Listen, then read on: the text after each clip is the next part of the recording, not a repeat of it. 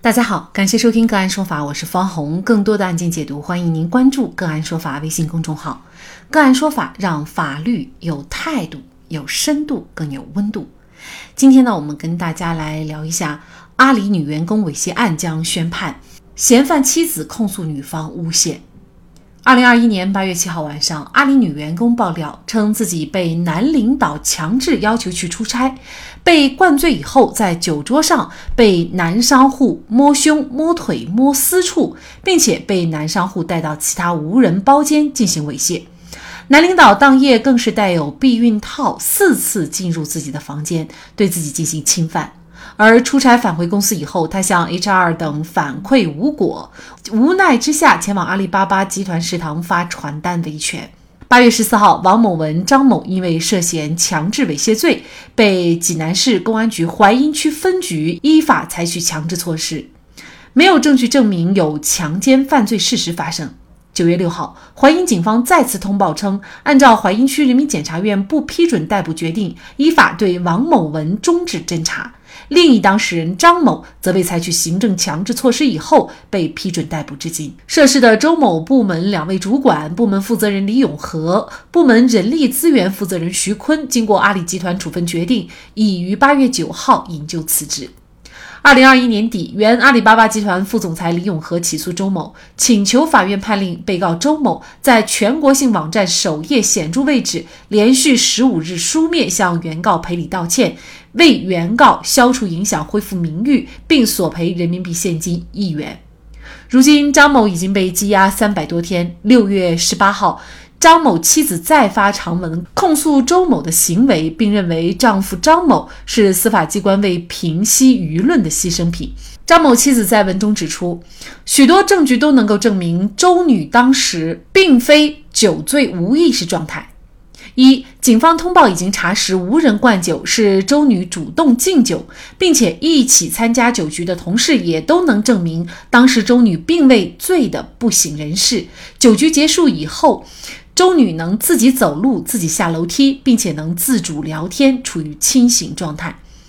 王某文妻子曾发文说，七月二十七号晚上，周某主动要求其丈夫买避孕套和洗澡。那么七月二十八号早上，床头桌上的避孕套是他暗示张某带去的。并且并未开封，报警时却说是王某文留下的，只能更加证明周某二十七号晚上是清醒的，并且确实是周女自己要求买的避孕套，只是她不知道避孕套一直在前台没有取而已。七月二十八号早上，周某能够清醒的亲自给张某丈夫。打电话，清醒到亲自告知房间号，清醒到亲自穿着真空睡衣给张某打开房门，共处一个半小时，并且清醒到中午报警时隐瞒和丈夫偷情的这段事实，只是告自己的同事王某文。八月四号再次报警，还是没有提起。八月六号小作文依然没有提起。请问济南淮阴公检法，周女自己都认为不存在的强制猥亵，你们如何认定的呢？并且从周女同事处得知，周女酒量极好，喝三百五十毫升的三十四度白酒的情况下，根本不会醉到不省人事，并且以上事实也能够证明周女一直处于清醒状态。周女酒后乱性勾引多名男性，事情败露以后却反咬一口，诬陷王某文不成，又来诬陷其丈夫，其行为令人发指。张某妻子指出，在饭桌上，周某主动给其丈夫张某敬酒，主动拉张某的手，主动捏张某手指，主动加张某微信，主动拉张某出去吐酒，吐酒回来主动趴在其丈夫张某大腿上，深夜两次语音电话让张某过去陪他，因故未到，第二天清晨又锲而不舍地给张某语音电话，让其过去陪他。如此目的明确的勾引暴露以后，却反过来诬告强制猥亵。王某文妻子文章曾提到，周某在饭局结束以后，出租车上搂抱王某文，还摸他的胸、全身，甚至是下体，并且在王某文脖子上吸出了五天才消失的草莓印，并且在回到酒店以后，周女通过胡某敏间接邀请王某文回到房间以后，王某文妻子也写道，周某拉住他，还亲他摸他胸、下体。周女如此的不检点，到底是谁在强制猥亵谁？相反，周女自知酒后勾引别人偷情之事败露以后，通过网络散播谣言，误导舆论，构陷他人，致使其丈夫被羁押三百一十多天，周女才应该是受到法律惩罚的人。那么，如果张某妻子所陈述的内容属实的话，张某到底构成犯罪，还是一名受害者？而周女又是否涉嫌诬告陷害？就这相关的法律问题，今天呢，我们就邀请北京前程律师事务所何志娟律师和我们一起来聊一下。何律师您好，你好，方记者。嗯，好，非常感谢何律师哈。嗯，那么从目前嗯相关的信息来看哈，假如这个张某的妻子她陈述的内容确实是属实的话，是不是张某他可能会被定无罪啊？甚至说呢，他不仅是无罪，他还是一名受害者呢？我个人认为张某他是实际上比王某文还要更冤的。即便抛开现在张某妻子微博里面所陈述的事实啊，嗯，呃，我从几个点来看的话，第一，最开始周某他公开的那个八千字小作文，他实际上对张某是只字未提的，里面提到跟张某有关的所谓被商家带到什么无人包间猥亵二十多分钟，实际上后来也已经被。淮阴警方查实不属实，也发过了警情通报。他那会儿只针对了王某文。他如果说认为张某对他有侵犯的话，他在最开始他肯定会提的嘛。然后后面呢，这个七月二十八号他报案呢，他也只对王某文报案了，对张某压根儿都没报案。后来八月四号再去报案的时候，他也是只提了当天晚上吃饭的这个事儿，也对第二天早上所谓张某又到他房间里进行对他猥亵，只字未提。他如果真的觉得自己受到侵犯了，第二天他怎么会这些事情都不提呢？并且在这个所谓大闹那个阿里食堂的时候，也都没有提到过张某。所以其实从这些公开的这个信息来判断，作为一个刑辩律师的这种对案件的一种感觉来讲，我觉得其实哦张某应该是要更冤的。那么。根据这个张某妻子她所陈述的内容，如果那部分内容属实的话，呃，实际上张某真的冤的不是一点半点的，因为他的微博称说周某其实当时是处于这个清醒的状态嘛，并且深夜他两次邀请张某未果，第二天又再次主动邀请他进到其房间，因为强制猥亵他需要。是用暴力啊，或者是威胁的方式来违背他人意愿进行猥亵嘛？但是这个整个通过周某的行为来看，他实际上是一个主动自愿邀请张某进入房间，并且这其中有暗示、勾引的相关的行为。那么，即便张某他对应的做出了一些回应，也是不能够构成强制猥亵的。所以，我们认为，如果说根据公开的信息以及张某的。妻子如果所陈述的事实属实的话，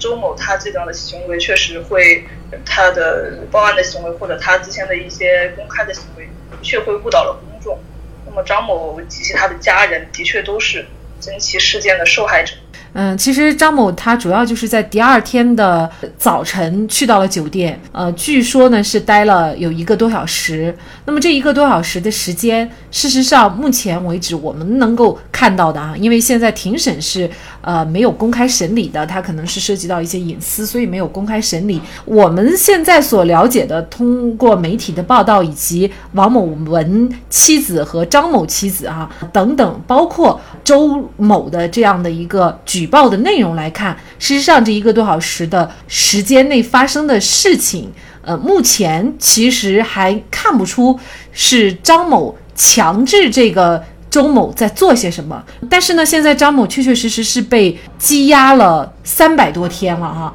如果张某他想证明自己无罪的话，他可以做什么样的努力呢？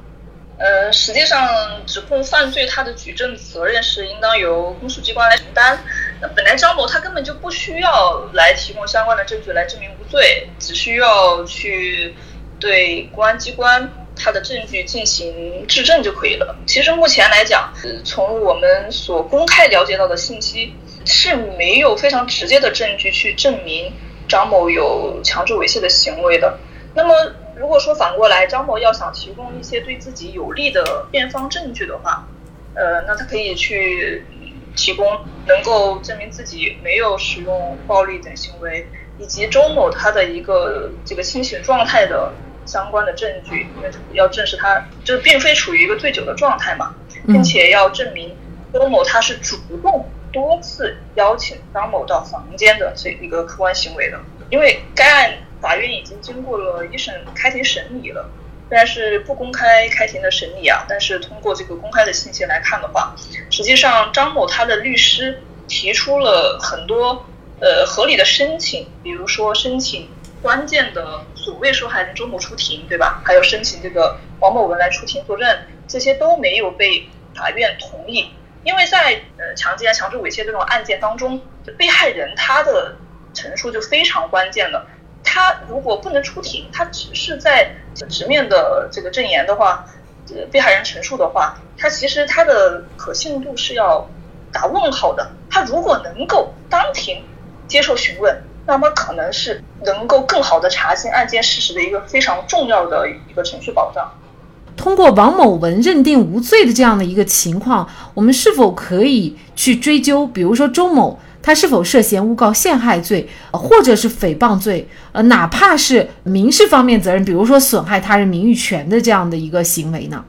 王某文他的无罪，他其实并不必然会导致。周某构成相应的诬告陷害罪或者是诽谤罪，因为诬告陷害罪它是要求行为人是有一个捏造事实的一个主观行为，但是根据目前的王某文，他是以强制猥亵情节显著轻微、危害不大、不认为是犯罪为由来终止侦查的。也就是说，公安机关他认为，实际上王某文还是存在一定的猥亵行为，但只是说没有达到犯罪的程度。那这种折中处理的方式也是比较常见，所以目前来说是不能够说周某一定能构成犯罪。但是对于名誉权诉讼的话，呃，王某文现在已经据说已经是向杭州区余杭法院提起了相关的名誉权的侵权诉讼。那么如果王某文能够提供相应的证据，达到民事上面构成侵权的一个证明标准的话，那么周某是可能涉嫌侵害他人名誉权，应当要予以相应的这个民事赔偿的。这个民事方面侵害他人的名誉权，它通常是需要符合什么样的条件呢？民事上面的证明标准，就相比来说，刑事上面要低得多了。如果说他，比如说公开的信息的确是与实际。查明的事实存在着一些出入，然后呢，又对王某文的名誉的确产生了不利的一些影响，这个之间又有因果关系的话，那么就可可能会构成。在这个张某妻子的长文当中啊，他就提到了，完全呢认为呢是舆论左右的。如果当时舆论不是啊如此关注的话，可能公安机关也不会立案。同样的，可能张某呢也不可能会被追究刑事责任。那么您怎么看这个问题呢？呃，是的，我也认为这个案件的确它是一起受到了。舆论左右的一起案件是一起涉舆情的案件。尽管在事情刚刚曝光的时候，就是也就是在周某进行网网上控诉的时候，王某文的妻子及时的进行了一个回应，所以他的这样的一个回应，对于舆论对本案的影响，相当于是抵消了一些负面的影响。所以王某文他受这个舆论的影响，受舆论裹挟的影响。还没有那么大，加上当时及时的有大案刑辩团队的律师介入，在律师的努力下，也相对对王某文做出了一个呃相对公平的处理。但是张某的妻子，她在当时她没有及时的做出一个回应，并且这个案件从其他一些不太好说的这个角度上来说，比如。可能呃已经立案了，这个司法程序已经启动了。那如果王某文这边的进行不下去，那是不是要有可能想希望通过张某这边的案件来平息掉一些负面影响？也我们作为刑辩律师可能也有这样的猜测啊。当然，这个张某的案件他还在审理过程当中嘛。据了解，他好像是六月二十二号要公开宣判了。如果说案件的事实客观证据是跟张某的妻子微博当中所述的相符的话，那么张某也肯定应当是要不应当是以这个强制猥亵罪来判处的，他是也是应当要无罪的，也这样才能够去彰显司法审判的独立性。所以我们是非常希望。检察院能够顶住压力，法院也能够顶住压力，能够给一个公正的审判，也给全国的其他的公检法树立一个榜样。舆论确实会被一些不实的信息所误导，但是舆论始终关注的都是司法的公正和正义。如果一个判决是严格以事实为根据，以法律为准绳的话，我想，即便判决有的时候会招致质疑，但是它一定会经得起时间的考验以及公众的评判。好，在这里再一次感谢北京前程律师事务所何志娟律师。那更多的案件解读，欢迎大家关注我们“个案说法”的微信公众号。另外，您有一些法律问题需要咨询，都欢迎您添加幺五九七四八二七四六七这部手机号的微信号向我们进行咨询，我们会将您的问题转给我们专业资深的律师进行解答。好，感谢您的收听，我们下期节目再见。